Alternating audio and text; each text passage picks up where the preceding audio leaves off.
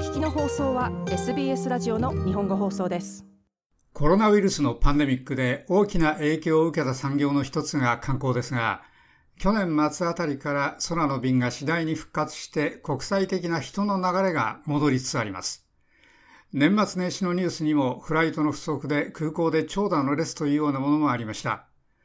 パンデミックで2年間どこにも旅行に行けなかった人たちが空港に殺到しています。そして各国とも海外から訪れる観光客をパンデミック前に戻そうとして動いていて、日本政府も例外ではありません。日本への観光客数を日本政府観光局のデータで見てみますと、パンデミック前の2019年に海外から日本を訪れた人はおよそ3188万人だったのに対して、コロナウイルスの規制のピークの2021年にはたった25万人となって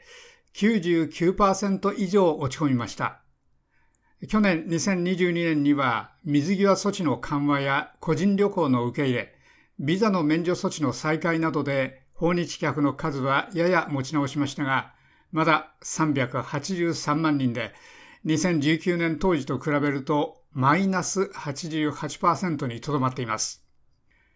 日本への観光客に関しては、現在の円安などの好条件もあり、日本政府の観光促進重点市場14カ国の一つになっているオーストラリアでも、日本誘致の動きが始まっています。その一つが、日本政府観光局が来月2月4日と5日の週末にシドニーのルナパークで予定しているジャパントラベルフェアです。これから観光に良い季節を迎える日本にできるだけ多くのオーストラリア人を迎えたいという日本政府観光局シドニー事務所の田中陽子事務所長です。えー、田中さん、このジャパントラベルフェアですけれども、2月4日5日の週末にシドニーのルナパークのグランドボールルームで行われますね。えー、今回初めてでしょうかね、はい。はい、その通りでございます。あの、これは一体どういった催しになるんでしょうかはい。こちら一般消費者向けのイベントでして、訪日旅行の促進を目的に旅行会社さんですとか、日本からのサプライヤーさんにご参加いただいて、旅行会社さんは直接商品をその場で販売できるというところ、日本側のサプライヤーさんは自分たちの地域ですとか、施設についてご紹介いただくというような場所になっております。どなたでも入場できるんでしょうかね。はい。どなたでも来ていただけます。それからこれは確か無料でしたよね、これ。はい、無料のイベントです。ぜひ、あの、いらしていただければと思います。はい。で、来場者の皆さんはですね、何がここで期待できるんでしょうかね？まあ、基本的にはですね、日本の商品を、あの、こんな商品があるんだというものをごあの知っていただきたいというところでございますし、やはり日本の魅力全体を知っていただきたいということもございますので、文化体験ということも、あの、やっております。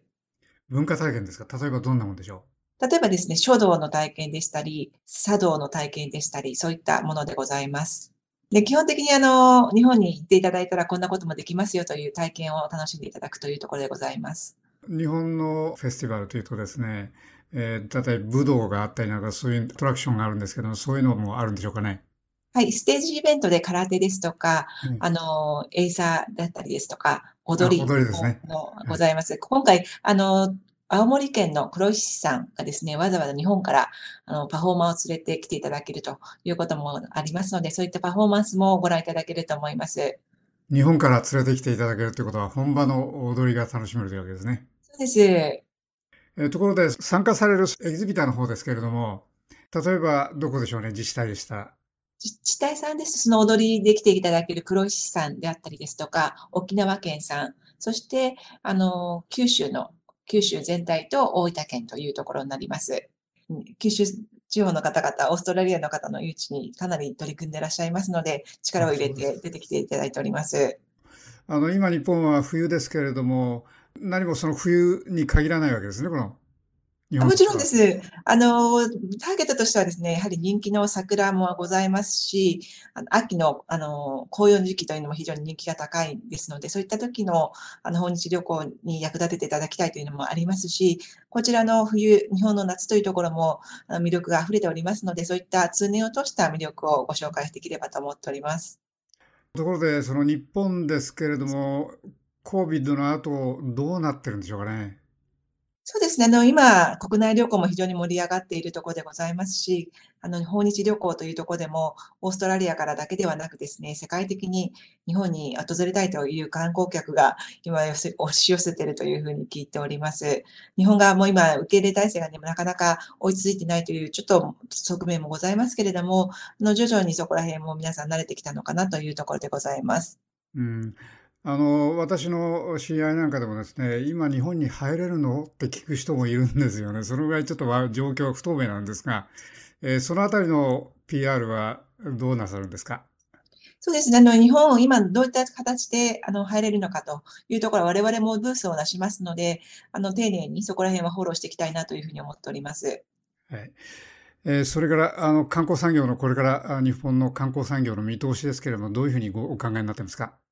これからもあの、ホテルもですね、あの、オリンピックの時を目指していろんなホテルもできておりますし、いろんな施設体験というのもですね、このコロナの間に皆さん方知恵を絞って体験型観光というところを、あの、いろんなものを造成されておりますので、今後ますます増えていくんではないかと思っております。オーストラリアの人というと、日本はスキーに行くとかですね、昔とはちょっと違ってきたかなという感じもするんですけども、いかがでしょうかね？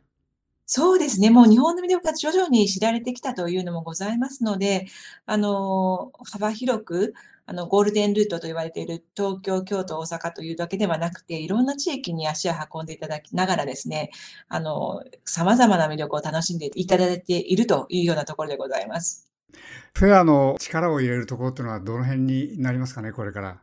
そうですね。我々としてはですね、やはり今までこのコロナ禍において、日本に行けないという中では、いろいろな、こんなこともあるよ、こんなことも日本でできるよというですね、種まきをしてきましたので、ここで一気に刈り取っていきたいなと、多くの方に日本行きを予約していただいて、訪日旅行客をどんどん増やしていきたいなというふうに狙っております。早急にあの訪日客が戻ってくるようにというのが政府の方針でございますので、そういったところも一緒に足並みを揃えております。日本政府観光局シドニー事務所の田中陽子事務所長でした。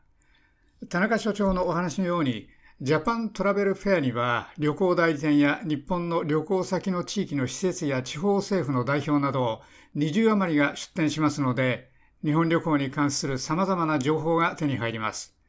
また一般のトラベルフェアと同様、旅行代理店のオファーするプランやパッケージを購入することも可能だそうです。今晩は2月4日土曜日と5日日曜日にシドニーのルナパークで行われるジャパントラベルフェアについてお伝えしました。もっとストーリーをお聞きになりたい方は iTunes や Google ポッドキャスト Spotify などでお楽しみいただけます。